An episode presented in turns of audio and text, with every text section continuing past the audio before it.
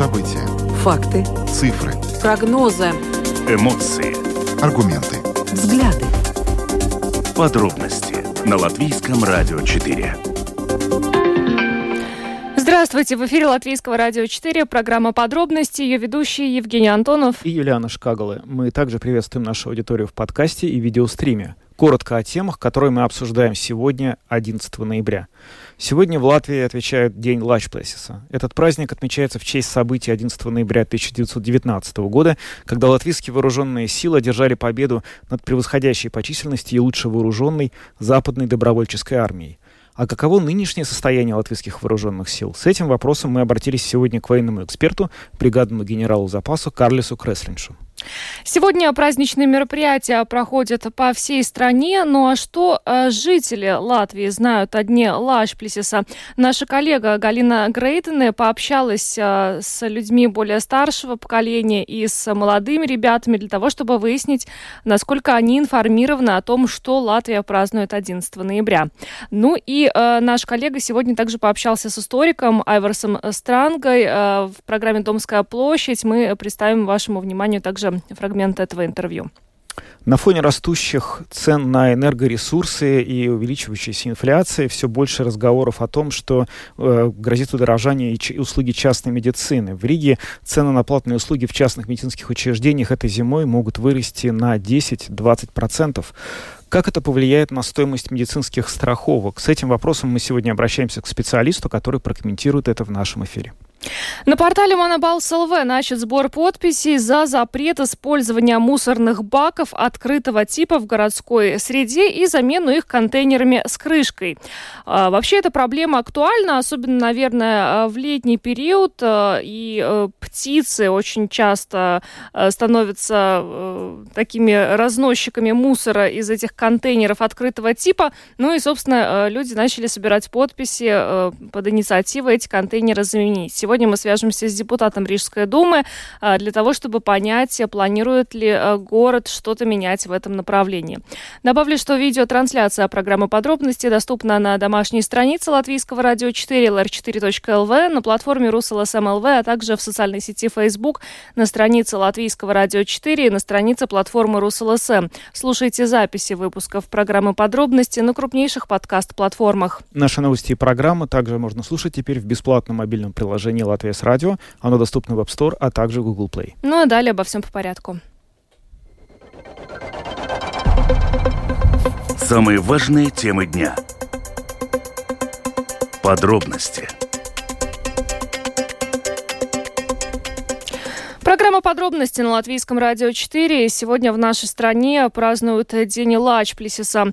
А, во многих городах а, проходят а, праздничные мероприятия, экономические богослужения, торжественные церемонии возложения цветов на братских кладбищах, выставки военной техники и многое-многое другое. Как и каждый год, в этот день обсуждается, в частности, положение наших вооруженных сил, поскольку это очень Э, важная составляющая как раз вот празднования 11 ноября в Латвии.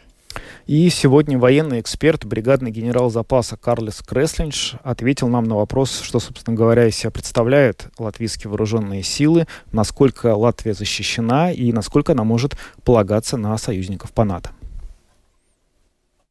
Как вы могли бы оценить текущее состояние вооруженных сил Латвии? Вооруженных сил Латвии я оцениваю хорошо. Я полностью согласен э, с командиром национальных вооруженных сил. Его данной оценкой. Он сегодня утром даже выступал тоже. В принципе, все хорошо, это хорошо. Но в чем мне не нравится, не нравится, что политики, политики начинают намечать разные пути, как развивать национальные вооруженные силы, которые не обоснованы и не поясняют. И не дают даже вот клуб генералов, я говорил с некоторыми, со своими товарищами там, ну, например, это срочная служба обязательная, ну, служба, она называется по-латышски, ну, неважно, как всех призывать так и так далее. Ну, не, не дискутировали это ни среди высшего офицерства, ну как э, генералы, скажем, э, клуб генералов, ну, подискутировали бы, мы дали бы свои советы. И командир очень так аккуратно, конечно, он же находится на службе, он не может особо резко выступать, но он аккуратно сказал, не откорига авизе, что, значит, ему когда спрашивали, он говорит, надо понять отношения общества и так далее. Но обществу тоже надо пояснить, какие цели всего этого. Поэтому вот, вот это политические такие с выборами связаны и так далее, это, конечно, мешает. И много, много говорили, но мало пояснений и мало конкретных таких направлений. Вот что же мы будем делать и mm-hmm. как будем называть. Скажите, а численность вооруженных сил Латвии в настоящий момент, на ваш взгляд, достаточно для того, чтобы обеспечивать безопасность страны в свете, в общем, такой непростой геополитической ситуации и вот соседства, которое есть? Хороший вопрос, отчасти. Вопрос заключается в том, что вот сначала надо посмотреть, рассуждая, какие угрозы. Вот какие угрозы ЛАТ. И исходя из этого, натовские страны должны рассуждать. Форс-гол. Э, ну, цели развития одних или других составляющих вооруженных сил. Нельзя рассматривать, что каждая страна будет чисто рассматривать, как она будет защищать свою страну сама самостоятельно. Ну, как было Финляндия или Швеция, или Швейцария там, и так далее, страны, которые не натовские. Тут же надо рассматривать умная, коллективная умная оборона. Мы же не закупаем истребители, которые э, летят в небе и контролируют пространство балтийских стран. Не закупаем. Также и по остальным всем вопросам.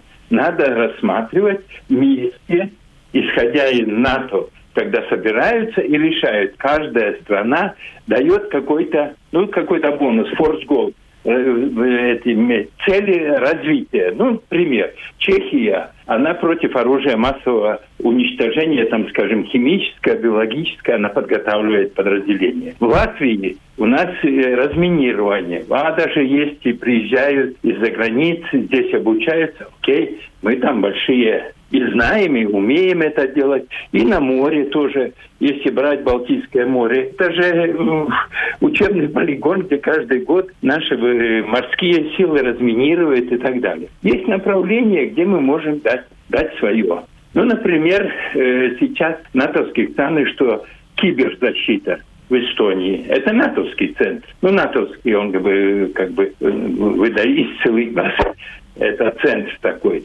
У нас есть по связи, то есть э, коммуникации центр, где Ян Исац возглавляет. Это было наше еще предложение в 2013 году, в 2011 а именно. Это хорошо, что есть.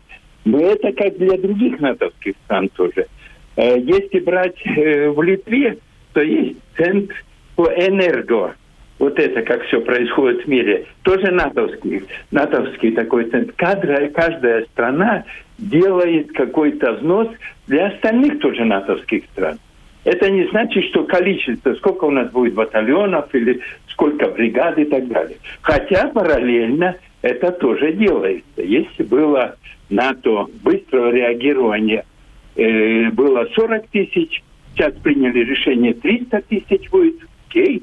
Если угроза в принципе повысилась, то это натовские страны решили, что, чтобы было такое количество вооруженных сил, и каждая страна дает туда э, определенные, ну, свои тоже э, военных. Например, в Латвии вместе с канадцами, ну, создает там бригаду. Также, скажем, мы участвуем, э, датская там дивизия, которая участвует и, и с Латвии, штаб находится так. То есть это решается на месте в натовской системе решается, какие части где должны быть. Я еще напомню, что, в принципе, перед войной у нас было оружие на 140 тысяч воен... Э, ну, людей. 140 тысяч. Мы в среднем перед войной 25% бюджета тратили воен... Министерство военное министерство, Караминис. 25%, четвертую часть. Была Айсаргу организация, где было 60 больше тысяч э, тысяч, э, которые айсарки были. Ну, как сейчас Земестарка, ну, там айсарки были. Притом они получали бюджет не с военного министерства, а по другим путям. Понимаете, это, ну что это дало? Ну, ничего не дало. Мы знаем, что произошло. Потому что, естественно, если так смотреть, мы в одиночестве были, то возможности против такой сильной страны, как, ну, например, вот напали на Украину. Ну, мы, конечно, не смогли бы, даже как бы мы не вооружались практически всех под ружье поставить, все равно мы не смогли. Ни техники, ни столько, наверное, было. Или, ну, читать примеры. Грузии 10 миллиардов на оборону. И сколько, пять дней прошло? когда дошло почти до Тбилиси. Не в этом дело. Поэтому мы и вступили в НАТО, где коллективная умная оборона. И когда я в свое время задал вопрос, посол АСВ был у нас в Сейме, я спросил, я, конечно, понимал, но я, чтобы другие слышали. Я говорю, как деньги распределить? Вот есть на коллективную оборону, мы там миссии посылаем, и на самооборону. Он говорит, господин генерал, в принципе, для натовских стран самооборона – это и есть коллективная оборона. Тут не делят. Это и есть коллективная оборона. Коллективная умная оборона.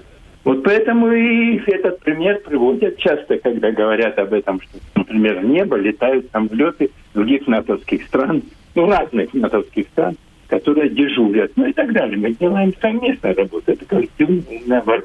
Поэтому тут надо чисто, ну, правильно подходить к этому вопросу. Карлис Креслинш, военный эксперт, бригадный генерал запаса, рассказал нам о том, как он э, видит, в общем, текущее состояние вооруженных сил Латвии и перспективы его развития. Он считает, что состояние наших вооруженных сил хорошее, но и при этом он считает, что, в принципе, у каждой страны Латвии, НАТО должна быть какая-то своя определенная, ну что ли, фишка, то есть тут э, фокус, которым она будет делать в развитии своих вооруженных сил. У Латвии он тоже уже есть, и мы можем э, свои вооруженные силы просто развивать именно в этом контексте, в этом ключе, не пытаясь замахнуться на все возможные направления. Ну, а что жители Латвии знают о дне Лачплесиса? Знают ли они, что у нас отмечается каждый год 11 ноября? Наша коллега Галина Грейдена подготовила опрос, э, материал э, на эту тему. Он прозвучал сегодня в программе «Домская площадь» у нашего коллеги Романа Шмелева, который, кстати, и пообщался еще э, с историком Айварсом Странгой как раз о праздновании Дня Лачплесиса. И мы представляем вашему вниманию фрагмент э, из э, программы «Домская площадь». 11 ноября 1919 года вооруженные формирования молодого латвийского государства отразили нападение на Ригу русско-германских войск Западной добровольческой армии, которую возглавлял белогвардейский полковник Бермонт. Люди постарше знают, с какими событиями связан этот праздник лучше. А вот молодежи, наверное, плохо в школе преподают историю. Вы знаете, какой праздник 11 ноября в Латвии? Конечно, День Лашлиса. Народный праздник. Народный герой. Какой сильный был. Он отождествляет вообще силу народа, как его единение, его связь с землей. Пока народ владеет своей землей, охраняет ее, бережет. Латвийский народ – сильный народ все будет хорошо. Я надеюсь. Праздник это хорошо. Главное, чтобы войны не было. Лучше праздников побольше, чем вот тут то, что творится сейчас вокруг во всем мире. Вот этот негатив. Молодые люди, 11 ноября какой праздник? Легенда. То, что мужчина с медвежьей силой победил черного рыцаря, сбросил его в реку.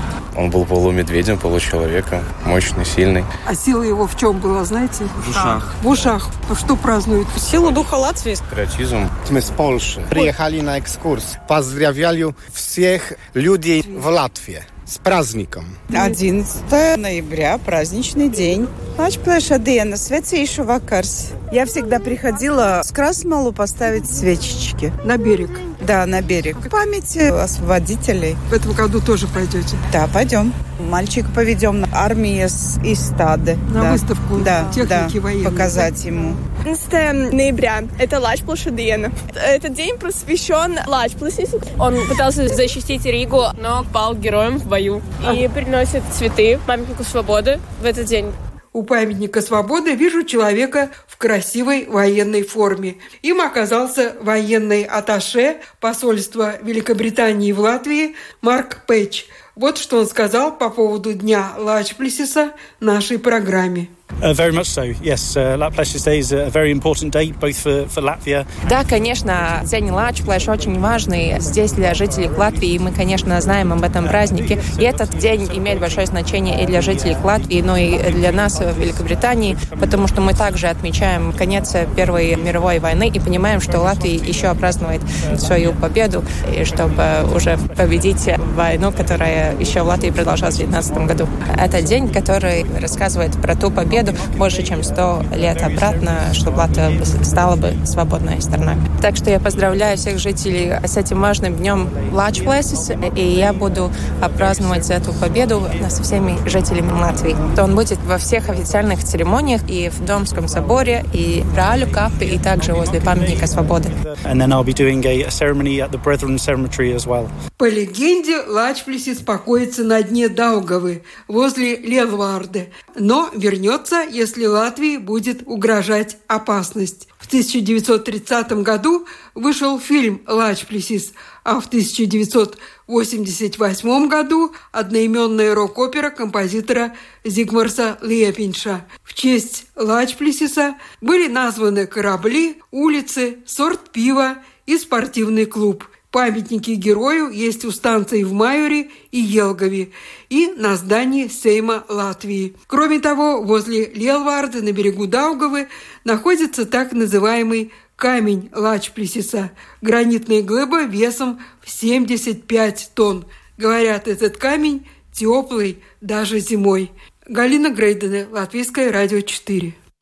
Ну, вот это э, были мнения и, скажем, те сведения, которыми обладают э, э, собеседники, случайно встреченные на улице. Ну, а какова же историческая подоплека этого праздника? Какова история Дня Лачприсис? Об этом мы поговорили с историком Айверсом Странго. Вот что он нам рассказал. Празднуется фактически два события. Первое событие – это то, что 11 ноября латвийская армия вычистила, то есть освободила задвинье, пар Долгово. А то есть Пардаугаве находились немецкие и российские реакционеры под руководством Бермонта, но он сам в Пардаугаве не был. И 11 ноября наша армия освободила Пардаугав. Хотя, конечно, можно было бы отметить и 3 ноября, потому что наступление, контрнаступление началось 3 ноября. Но 11 ноября считается очень важным днем освобождения Пардаугавы. Это одно событие. А второе событие, что 11 ноября именно в этот день был создан орден Лачплеша, то есть орден с девизом «Под Латвию», «За Латвию», который давался двум группам.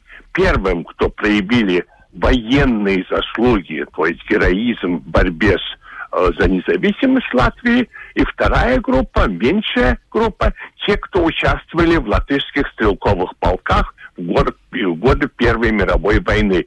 Так что в целом более 1600, может быть, даже 1700 человек получили орден Лачплеша, и вот этот день мы сегодня тоже отмечаем, но завтра сегодня отмечаем как день очень важный, то есть в нашем исторической памяти.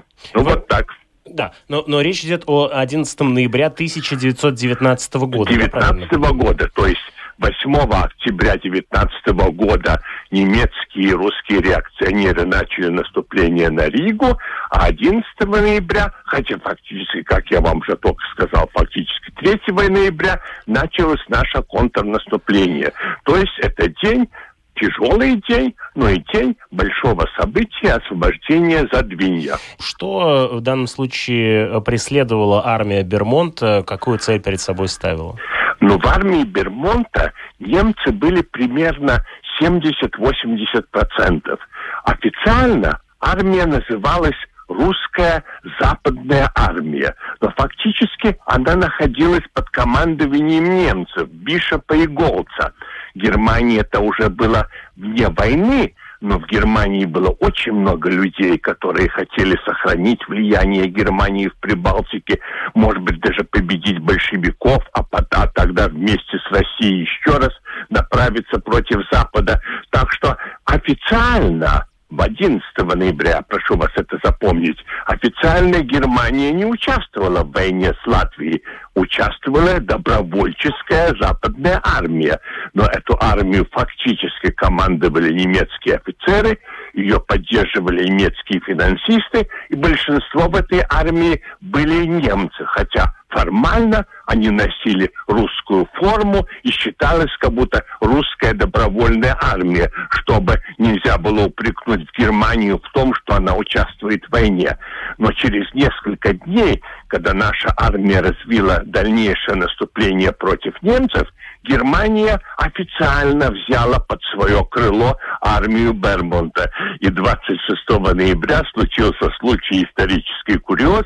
Латвия объявила войну Германии. Но это, конечно, немножко исторически курьезно, но это правда. Мы объявили войну Германии, и формально можно сказать, что мы победили в этой войне. И в будущем мы хотели с Германией заключить даже мирный договор. Но Германия на такой официальный шаг не пошла. То есть она не была готова признать, что даже маленькая Латвия победила Германию. В интернете, в том числе э, на различных источниках, э, некоторые из них вызывают сомнения, но тем не менее э, возникают дебаты по поводу того, как называть эту войну. Называть ли ее освободительной или гражданской. Вы упомянули в начале нашего разговора, что это освободительная война. Объясните, пожалуйста, можете Ну, конечно, она освободительная война, потому что на стороне Бермонта было просто, ну, ну, на одной руке, ну, может быть, не на одной, на двух пальцах можно сосчитать латышей. Тогда мы могли сказать, что это была бы гражданская война, когда одна часть латышей боролась с другой частью. Как я уже сказал вам, основная часть герман, э, войск Бермонта 70, может быть, даже 80 процентов это были немцы. И это было даже большинство не местных немцев, которые были в Ландесвере, а это было большинство немцев, которые приехали из Германии, хотели здесь поживиться, хотели здесь захватить землю. Так что а в этот момент, в этот период Бермонта, элементов гражданской войны почти нет. Элементов граждан. Мы можем быть, может быть, можем говорить об элементах гражданской войны в начале 19 года, то есть в отношении их Красной Латвии, Латвии Стучки и Латвии Ульваниса, демократической Латвии. Но в отношении с Бермонтом это, конечно, освободительная война. Кто сыграл ключевую роль в сражении против войск Бермонта? В этой истории борьбы с Бермонтом роль имели такие люди, как Давид Симонсон, Янис Балодис, Петерис Радзинч, очень важно, командир штаба латвийской армии, очень умный генерал, э, был полковник тогда еще, в будущем генерал, который окончил Академию Генерального штаба в России. Он разработал фактически план наступления, план победы над Бермонтом. Так что мне бы очень хотелось, чтобы мы запомнили имя Петериса Радзинча. Э, Болодиса мы знаем больше, а Радзинч, может быть, немножко позабыт. Э, что касается образа самого Лачплесиса, то э, как вы э, понимаете, почему именно Лачплесис был выбран в качестве символа этого праздника? Насколько я понимаю, это образ все-таки во многом сконструированный или... Ну да, но этот, это каждая нация нуждается в своих мифах, в таких эпосах. Фактически нет нации, у которой нет своих эпосов. И так Пумпур создал наш эпос. Конечно, Лачплесис это э, мифический образ, но любая нация нуждается в мифах. И в этом образе, в этом образе мифа он как бы воплощает в себя борьбу Латвии против черного рыцаря, против немцев за, за какую-то, ну, в кавычках, свободу.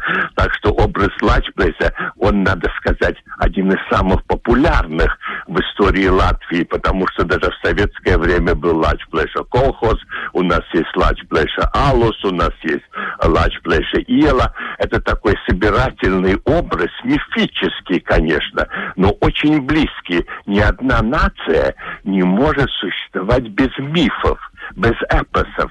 И поэтому, конечно, это такой собранный, собирательный образ, который говорит о нашей борьбе против черного рыцаря. Айвар Странга, историк, э, рассказал нашему коллеге Роману Шмелеву сегодня в программе «Домская площадь» о э, праздновании Дня Лачплесиса. Но стоит отметить, что в этот день есть одна традиция, которой следуют, ну, в частности, рижане, гости столицы, это возложение свеч. То есть люди оставляют свечи на набережной 11 ноября около Рижского замка, и э, в этом году э, традиция немного особенная. Дело в том, что организация Тави Драуги предлагает на День Лачплесиса одну свечу оставить, как всегда, у Рижского замка, а вторую передать э, самому обществу Тави Драуги для производства траншейных свечей, которые потом отправят украинским бойцам. Так что есть возможность э, помочь э, Украине, при этом празднуя День Лачплесиса в Латвии. Ну да, таким образом, как бы праздник, который ежегодно празднуется таким вот образом, он в этот раз а, получается от той а, войны, которая, в общем, была сто лет назад, а, более чем сто лет назад. Мы как-то даже перекидываем, получается, мостик к нынешней войне, которая происходит вдали от нас, но тем не менее касается всех, кто живет и в Латвии в том числе. Ну а сегодня, кстати, стоит отметить э, самый теплый день Лачплесиса, потому что побиты национальные рекорды э, тепла для 11 ноября Э, сегодня температура воздуха на Колке составила более 13 градусов. Это на самом деле ну, я не помню, чтобы 11 ноября у нас было настолько тепло, но мы вчера э, в программе подробности вам уже рассказывали, что это последние такие теплые деньки в этом сезоне, потому что на следующей неделе в Латвии уже наступит зима. Да, грядет самая теплая ночь, вроде бы вот это, и завтра самый теплый день, ноября, ну и потом постепенно с воскресенья все пойдет на спад. Ну а мы двигаемся дальше, поговорим о том, как энергокризис э, повлияет на медицину. Мы в нашей программе уже э, говорили о том, что некоторые медицинские учреждения рассматривают э, все-таки необходимость повышать цены на некоторые услуги. И э, не исключение частная медицина. Как сообщил портал ЛСМ ЛВ, э, есть э, ряд частных медицинских учреждений, которые э, ну, из-за энергокризиса и роста цен э, планируют поднять и цены на свои услуги. В частности, руководитель Веселибас Центр 4 Марис Ревелс отметил, что Э, цены могут вырасти, ну, примерно на 20%. Ну, а как это повлияет на страховые полисы, вот об этом мы сейчас поговорим. Да, с нами сейчас на прямой телефонной связи президент Латвийской ассоциации страховщиков Янис Абашин. Добрый вечер, господин Абашин. Да, добрый вечер. Скажите, пожалуйста, ну, а насколько могут измениться лимиты страховых полисов? Потому что вот сейчас мы знаем, что а, у каждая услуга, а, которая оказывается, которую полис покрывает, есть определенные лимиты, но в связи с тем, что частный сектор планирует цены повышать, придется ли страховщикам пересматривать эти лимиты? Ну, так трудно сказать. У каждого страховщика э, эти лимиты немножко по-своему. И означает ли это, что автоматически надо под... Э, снижать лимиты? Ну, я не уверен. Другое дело, что, наверное, страхови... страховщики будут думать э, вообще, что делать в такой ситуации, с такой инфляцией. Либо понижать немножко лимит, либо, скажем, повышать немножко цену, либо что-то делать со своей эффективностью, еще находить какие-то способы снижения своих затрат. Но проблемы, конечно, будут. Будут и задуматься страховщики будут, это точно. Ну, а вообще, как вы ожидаете, вот объем, собственно, услуг медицинского страхования в этой связи не станет ли меньшим из-за того, что настолько нестабильна ситуация в плане вот э, стоимости медицинских услуг? Очень трудно прогнозировать. Э, может быть, цены за ближайшие месяцы вырастут еще несколько раз, и, возможно, это приведет к тому, что страховщики просто будут менее склонны к тому, чтобы продолжать это все, а, как бы оказывать эти услуги. Нет, я думаю, что страховщики услуги будут продолжать предлагать. Другое дело то, что страховым компаниям будет, наверное, труднее некоторым клиентам продать свои услуги, потому что по по получается такой любовный треугольник. С одной стороны поликлиники, с другой стороны страховая компания, и третий, третий угол – это клиенты. Э, поликлиники повышают немножко цену, страховая компания тоже хочет, может быть, немножко цену поднять, но не может, потому что клиент не хочет больше платить. и как-то вот в этом любовном треугольнике придется, придется какое-то время жить. Но, это ничего нового, это постоянно так и было. Так что я не думаю, что страховые компании будут как-то отказываться от этих услуг. Просто, наверное, будет э, ну, думать, что делать. Либо немножко поднимать цены, если смогут, э, если клиенты позволят, либо искать у себя какие-то резервы. Ну а сейчас уже есть сигналы о том, что те или иные страховые компании собираются повышать цены на свои услуги? Нет, такие сигналы нету, и такого и не могут быть, потому, потому что каждая компания это делает по-своему и делает в каких-то, наверное, в отдельных местах, наверное, какие-то цены поднимает, а может быть, э, некоторые даже не, под, не поднимает и, и делает э, это за счет своих резервов. Так что таких сигналов пока нету, но то, что страховые компании находятся под э, таким прессом, ну, это точно, но это постоянно. Ну вот мы сейчас, на самом деле, уже на протяжении последних месяцев а, много слышим о, о том, как на, собственно, э, состояние компаний в различных сферах экономики влияет нынешний энергетический кризис и инфляция, что многие компании просто не выдерживают, а разоряются кафе, производство. Что происходит с бизнесом страховщиков? Насколько это все повлияло на вас? Есть ли случаи, когда некоторые компании сейчас уже тоже задумываются над тем, чтобы, э, возможно, уйти с рынка или как бы ограничить количество услуг, которые они собираются оказывать? Нет, таких сигналов нету. Единственные сигналы, что мы знаем, что, конечно, страховые компании у себя в офисах тоже думают, что делать с электричеством и как тратить как можно меньше электричества или газа или таких услуг. Но то, что кто-то из страховых компаний собирается покидать рынок, либо, либо уменьшить э, свои услуги, ну, о таких вещах я не слышал, и я не думаю, что такое будет потому что услуги все равно нужны.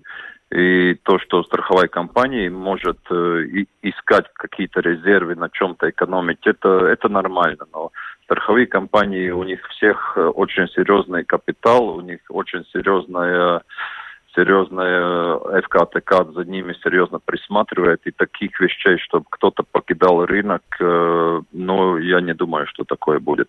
Пока, не, по, по крайней мере, такое никак, э, ну, не видел, и я не думаю, что такое предвидится. Вы знаете, еще у меня вопрос, а, учитывая, что растут цены на медицинские услуги, может быть, вы могли бы разъяснить нашим слушателям, в каком случае человеку, пациенту, а, выгоднее платить за медуслуги самостоятельно, а в каком случае ему выгоднее все-таки приобретать страховой полис? Ну, я бы сказал так, что если человек думает, э, скажем, такой долгий срок, то есть несколько лет вперед, ну, конечно, человеку выгоднее покупать, э, думать о, о страховом полисе, потому что, ну, мало ли что может случиться, и всегда страховой полис, э, в принципе, помогает.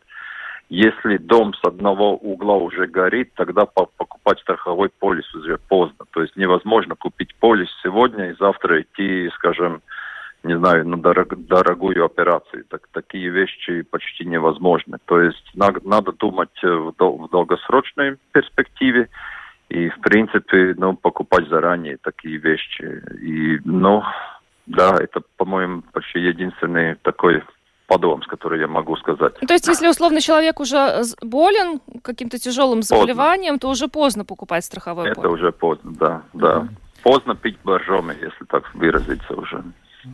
Да, надо покупать, когда здоров. А вы знаете, вот да. еще тоже такое обстоятельство. Многие мои знакомые обращают внимание, что в Латвии а, страховой полис это, в принципе, такая, ну, страхов... медицинское страхование здоровья можно оформить через работу. А в частном порядке сделать это чрезвычайно сложно.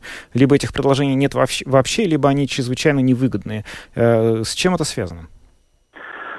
Ну, это несколько вещей. Во-первых, частную такую страховку для физлиц предлагает э, на данный момент всего три страховых компании. И таких э, договоров, договор, количество договоров таких, э, такой страховки тоже невелико. Мы думаем, что это порядка где-то двух тысяч таких договоров по, по всей Латвии. Три страховые компании. Э, ну, как всегда, это спрос и предложение. Если на рынке нет такого спроса э, или спрос растет очень медленно, то и предложение со стороны страховых компаний тоже невелико. Но одну вещь могу сказать, что в, в течение последних двух лет, когда у нас COVID был, количество вот таких личных страховых, страховок выросло довольно серьезно в течение этих двух лет. Выросло но до этих двух тысяч. И перспектива, я думаю, такова, что это не остановится, и количество этих договоров будет расти. Почему это, скажем, не столь велико развито, как, скажем, может быть, в других странах? Ну, во-первых, потому что довольно часто покупает работодатель, Э, это первая вещь. Вторая вещь, почему это, э, этот вид страховки будет развиваться, это потому что много, уже очень довольно много таких у нас э, людей, которые работают в нескольких э, фирмах или оказывает услуги нескольким, нескольким фирмам и сам, в принципе, сам один как фирма скажем так, э, как один сотрудник и работает, скажем, может быть, на трех, э, на трех работах э, и так далее. Ему тогда приходится одному покупать, заботиться о своей здоровье. Он сам покупает себе страх, страхование здоровья. Так что я думаю, что этот вид будет развиваться, и, ну, да, спрос и предложение, наверное, такое разъяснение. Ну что ж, большое вам спасибо за интервью. Янис Абашин, президент Латвийской ассоциации страховщиков, был с нами на прямой связи. Еще раз вас благодарим и хороших вам выходных. Да, спасибо. До спасибо, свидания. Спасибо.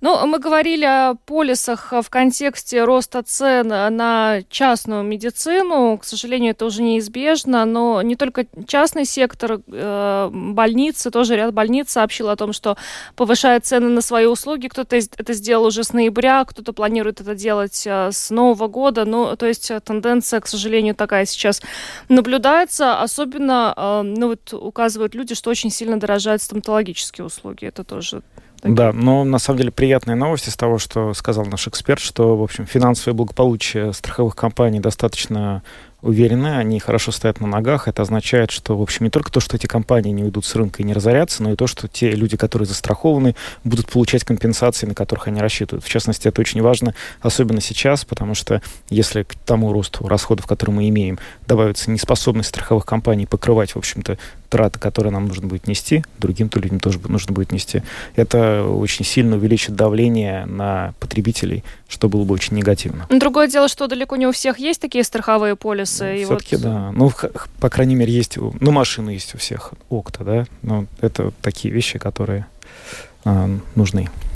Но мы двигаемся дальше. Говорим о том, что на портале Монобалс ЛВ начат сбор подписей за запрет использования мусорных баков открытого типа в городской среде и замену их контейнерами с крышкой, чтобы возможность вытащить из них мусор была ограничена. Ну, в частности, авторы инициативы указывают, что таким образом, во-первых, птицы э, не смогут э, доставать, э, вытаскивать мусор из этих урн, и э, это выглядит э, часто очень плохо, когда урна пустая, мусор весь уже где-то лежит по кругу, потому что птицы его просто вытащили оттуда. Ну и с другой стороны, люди не смогут доставать оттуда бутылки, ну или что-то еще.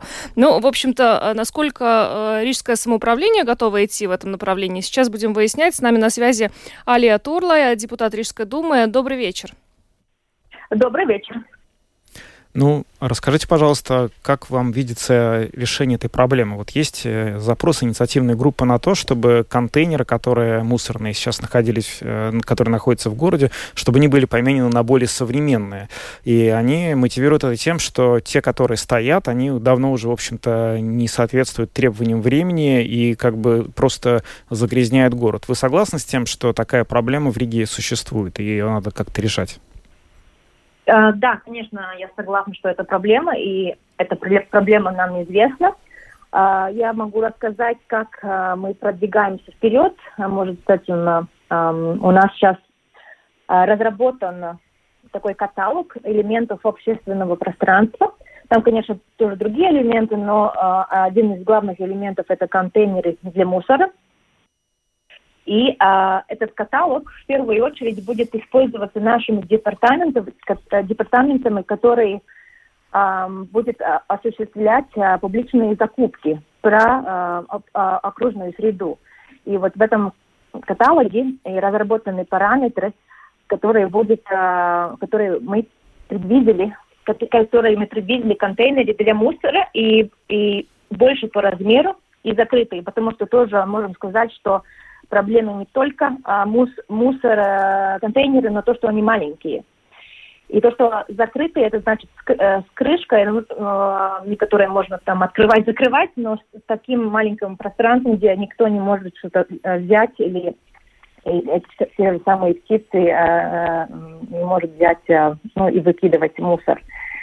И э, урны, значит, э, в следующем году, в следующем году или и дальше будет постепенно заменяться. По всей Риге? Конечно, по всей Риге. Э, сначала, конечно, мы смотрим, и наш приоритет э, будет заменить э, эти урны в парках и скверах, потому что это большая проблема сейчас. Э, и э, потом остановки общественного транспорта. Это нам еще такой большой проект представится, потому что у нас очень много э, остановок. И да, еще я могу сказать, что это э, постепенное э, заменивание урн будет происходить, ну, я, я так думаю, что не за год и не за два, но в следующие года, потому что мы все-таки смотрим на этот уровень этого дизайна очень строго. Мы хотим, чтобы не были такие ситуации, что скупой платит дважды. Mm-hmm. Мы хотим, чтобы эти контейнеры все-таки были э, качественные, и э, те э, ну, производители, которые дают гарантию э, там 20 лет, да, на такие э, элементы, э, эти все-таки, это стоит большие деньги. Мы не привыкли всегда говорить про такие деньги, сколько они стоят, но они стоят очень много. Ну, мы хотели бы продвигаться на эту сторону больше, да. Mm-hmm. Э, скажите, но я правильно понимаю, что этот э, контейнер, ну, новый, э, будет выглядеть примерно так? То есть это какой-то, какой-то, какая-то емкость, где просто будет отверстие, то есть оно не открывается, не закрывается, туда не могут залезть птицы, и, соответственно, бездомные оттуда тоже ничего не могут вытащить. Есть ли, ну, вот есть определенный план, о котором вы сказали, и, но есть ли финансирование у Рижской думы для того, чтобы все это осуществить? Э, финансирование, она, скажем так, каждый, каждый год мы думаем, а, мы будем запрашивать это финансирование, ну, знаете, бюджет, он состоит из всяких позиций. Конечно, мой, мой приоритет э, про это, как сказать, э, подумать перед каждым э, бюджетом. Я бы хотела продвигаться очень, ну, так спешно, да, потому что все-таки контейнеры очень много, и, скажем, за один год все контейнеры поменять, конечно, нам не получится, сразу скажу. И то, что вы задали вопрос про а, какая-то емкость и как они выглядят, да, в этом каталоге есть разные контейнеры. А, сейчас уже наш главный дизайнер, вот этот пост, который мы создали только в этом году, а, она перешла, она смотрела на сотни дизайнов, э, которые сейчас э, в других европейских городах, и она выбрала самых ну, лучших скажем так, которые мы хотим, чтобы наши проектировщики использовали. И они, да, они закрытые, отверстия маленькие, разные. А, но я сама а, фотографировала один день, один контейнер новый, который поставлен на улице, кажется, Валдемара. И даже когда он был а, с новым дизайном, а, он, конечно, не был из нашего каталога, но все равно можно видеть, что другой раз даже не птицы, а проблема люди. И мне кажется, есть такая немножко постоит такая странная ситуация. Сейчас э, у нас же депозит э, есть, мы можем сдать все э, бутылки и так далее, но есть люди, которые ищут эти бутылки, mm-hmm. к сожалению. И даже кажется дизайн нормальный, но все-таки мы видим, мы видим такие, э, ну, э, сцены, да. Mm-hmm. Что, да. Ага, понятно. А, кстати, вот а, еще такая проблема, она раздельный сбор мусора, ведь а, Рига же пытается сейчас а, максимально перейти на раздельный сбор и домашнего мусора. Mm-hmm. А, вот, а, как это создание новых, переход на новые системы выкидывания мусора в городе с, этой, с этим будет соотноситься? Или все равно вот тот мусор, который будет собираться, все равно будет как-то в одну кучу, и потом его будут рассортировывать? Да, хороший вопрос. Мы про это думали. То же самый вопрос мы задавали нашими, нашими департаментами, как лучше э, нам с этим э, делать. Но первое, такой первый ответ, конечно, был такой, что даже сейчас весь мусор, он сортируется все равно на ленте потом, да, в GetLink. Так что отдельно собирать маленькие емкости для города, это невыгодно на такие э, условия, потому что это значит, надо три раза ездить и собирать или дизайна мусорника, он э, становится, э, сам мусорник, э, когда его покупаешь, он становится до, довольно дороже, чем просто один бак, да, там надо там три бака. Э, вот это собирание отдельного мусора все-таки нужно э, в тех случаях, когда его много, и это домашние отходы э, около ну, многоэтажных э, домов. Это первый приоритет. И уличные отходы э, мы можем смотреть на такие позиции, например, в школах, или в зданиях, а, но, но все-таки в улочных а, обстоятельствах а, и окружной среде мы все-таки думаем, что первоначально это будет общие. Ну, все равно это будет общие, да. Потому что дорого собирать. Ну что ж, спасибо ну. вам большое за комментарий. Алия Турла, депутат Рижской думы, была с нами на связи. Спасибо, хороших вам выходных. Спасибо. Спасибо. Ну, стоит отметить, что а, автор инициативы, которая на Монобалс а, начала сбор подписей за отказ от мусорных контейнеров а, открытого типа, говорит, что эта проблема распространяется на все города Латвии. Мы сейчас говорили о Риге. Рига проблему будет решать уже начиная со следующего года. То есть есть план, уже даже известно, как эти контейнеры могут выглядеть. Но вот что касается других городов Латвии, ну, мы сейчас не знаем, да, сколько вообще, какое соотношение городов, где эти контейнеры закрыты, где они открыты. Поэтому, если э, соберется 10 тысяч э, подписей под этой инициативой, то уже на уровне парламента предстоит решать, что делать с контейнерами да. в городах. А потом решать на уровне парламента, что делать с проблемой людей, которые ищут э, тару для депозита. Не знаю, что с этой проблемой можно сделать. Какой бы контейнер ты ни, ни придумал и не поставил, все равно человеческий фактор — это человеческий фактор. Ну что ж, на этом программу подробности мы завершаем. С вами были Евгений Антонов, Юлиана Шкагла, звукооператора Яна Дреймане, видеооператора Марк Дмитрук. Всем хороших выходных и до понедельника. До свидания.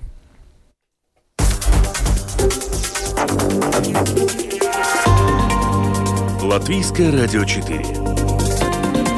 Подробности по будням.